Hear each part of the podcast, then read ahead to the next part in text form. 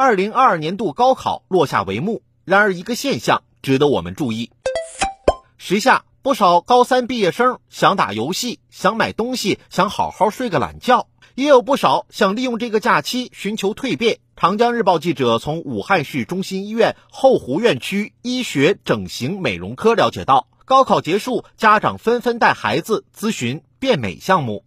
每年高考结束后，高考后的状态立刻成为了微博热搜话题。有电商平台表示，高考结束当晚新用户暴增，美妆各户类目整体同比增长超过百分之二百六，意味着不少人在踏入大学之前正在抓紧时间变美。甚至有零零后女生在高考结束当天就在父母的陪同下接受整形美容手术变美，似乎迫不及待。近些年来，整容者的年龄逐年递减，就连初中生也成了整形医院的常客。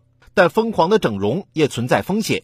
据中国数据研究中心、中国整形美容协会联合发布的《中国医美地下黑针白皮书》显示。平均每年黑医美致残致死人数约达十万人，且多数消费者投诉无门，维权艰难。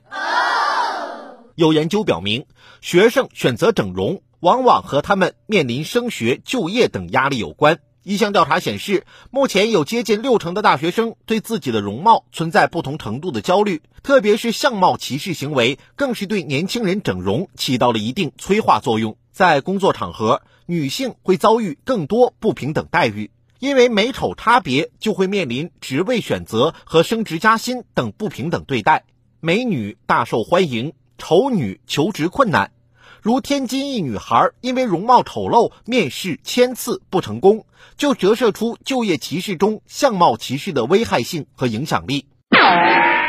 学生就学前的整容、美容风潮及人造美女事件的频频出现，折射出容貌丑陋或容貌平平就业者心中的苦涩和无奈。相貌歧视已成为就业中的一项潜规则。人不仅在法律上是平等的。更重要的，在社会生活实际中也应该是真正平等的。如何消除当今社会上普遍存在的就业性别歧视，特别是相貌歧视现象？如何拉住年轻人冒着生命危险上手术台整容的手？当务之急是尽快制定出台反就业歧视法，让公民享受平等的劳动权利。特别是要禁止公务员录用过程中的相貌歧视现象。这样做会更具有社会倡导作用。